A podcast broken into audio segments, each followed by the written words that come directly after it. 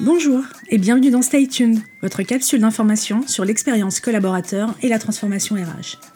Stay Tuned, c'est le podcast qui vous permet d'être à jour des tendances, des buzzwords ou encore des nouveaux enjeux qui font l'actualité des ressources humaines. Je suis Séverine Loureiro, experte en expérience collaborateur, et je suis ravie d'être dans vos oreilles aujourd'hui pour ce premier épisode dans lequel je vais vous parler de l'importance pour votre marque employeur de soigner le départ de vos collaborateurs.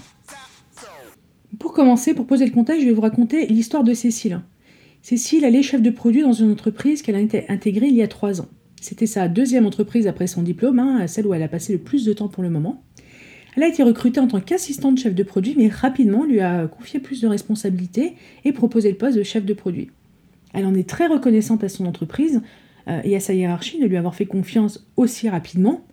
Mais voilà, euh, l'amour dure trois ans, il paraît, Cécile euh, bah, s'est fait remarquer sur LinkedIn, où elle poste beaucoup, encouragée notamment par, son, sa responsable et par la, direction RH. Elle poste beaucoup de messages qui mettent en avant son entreprise et elle relaie les, messages de la DRH et de, et de ses collègues.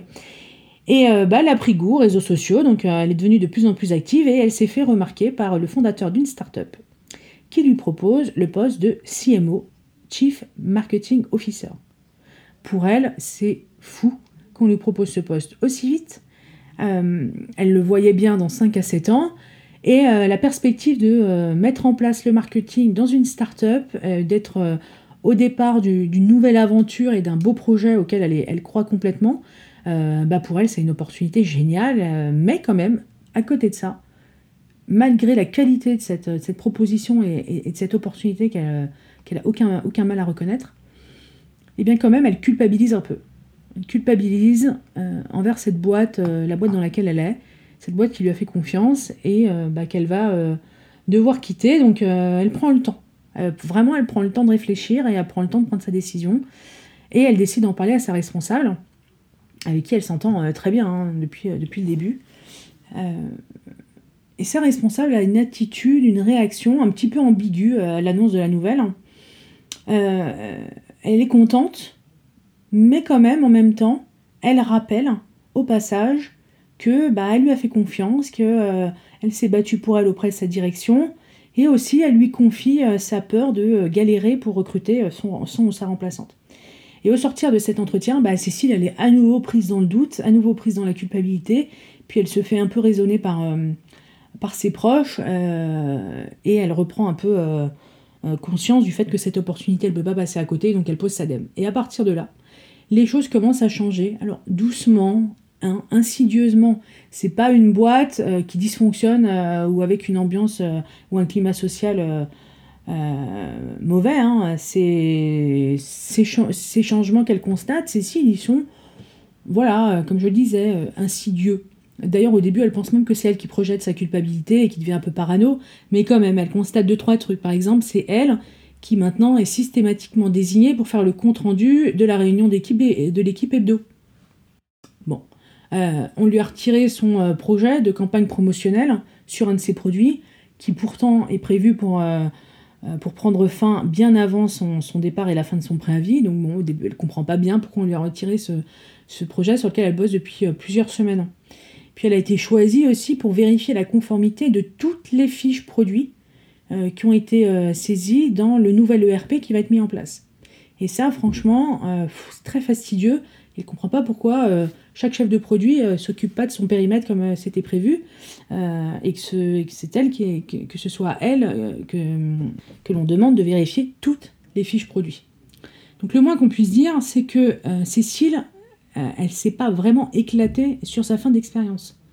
D'ailleurs, jusqu'à son dernier jour où elle avait besoin, jusqu'à son dernier jour où elle est montée voir les RH pour leur poser une question sur son solde de tout compte, mais malheureusement, euh, la personne en charge de son dossier était en formation ce jour-là, elle n'a pas eu de réponse. Pendant ce dernier jour aussi, elle a un peu regretté quand même euh, que son, sa responsable ne soit pas présente à son pot de départ, euh, elle croit se souvenir qu'elle était un after-work de networking, voilà. Mais Cécile était quand même un peu déçue. Euh, puis une petite anecdote aussi, c'est que bah, quand on quitte une boîte, on rend son badge, et que Cécile, elle n'avait pas vraiment anticipé le fait que, bah, après avoir rendu son badge, dans le parking, elle ne pourrait pas sortir.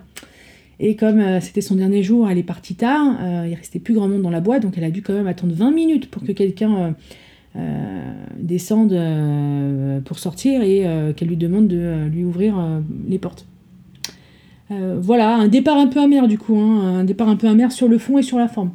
Euh, amer, euh, amertume qui a été accentuée par un imbroglio administratif concernant son certificat de travail, euh, sur lequel elle a remarqué une erreur après l'avoir reçu au courrier, et elle a vraiment eu toutes les difficultés du monde à se faire corriger cette erreur par ses anciens RH.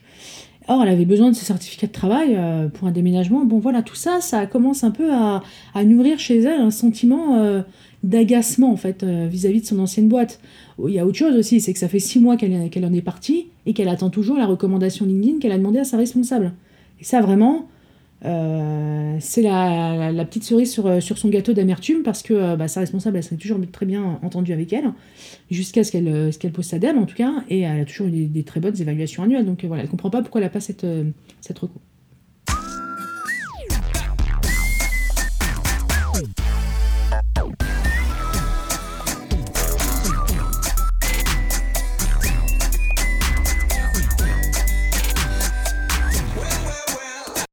Voilà comment, d'un ancien salarié pétri d'un sentiment de reconnaissance, on fait un ancien salarié pétri d'un sentiment d'amertume et d'injustice. Comment est-ce que euh, Cécile euh, parlera de son ancienne boîte quand on lui posera la question? Si un candidat lui demande, euh, lui dit J'hésite à postuler dans, ton ancienne entreprise, qu'est-ce que, qu'est-ce que tu, tu as à m'en dire? Peut-être que Cécile répondra Bah, c'est une bonne boîte, mais. Et ce mais, on sait qu'il a tué dans l'œuf euh, de nombreuses candidatures. Donc moi personnellement, je suis assez surprise des budgets et des efforts déployés par les entreprises pour améliorer cette image vis-à-vis des candidats et leur attractivité, mais qui ne voient pas l'intérêt de soigner la sortie de leurs collaborateurs. En plus, très souvent, ces entreprises, euh, elles ont euh, déployé un process onboarding au top qui leur permet de se dire expérience collaborateur centrique, mais elles n'ont pas compris que le moment de la sortie était un moment clé aussi pour le collaborateur. Déjà, clairement, changer de poste, c'est un moment qui intrinsèquement est chargé de stress pour le collaborateur. Il quitte un environnement connu pour une nouvelle entreprise, un nouveau poste, des nouvelles preuves à faire, etc. Si en plus l'entreprise qu'il quitte s'y met pour rajouter de l'inconfort dans cette situation, c'est pas très cool, si vous me permettez.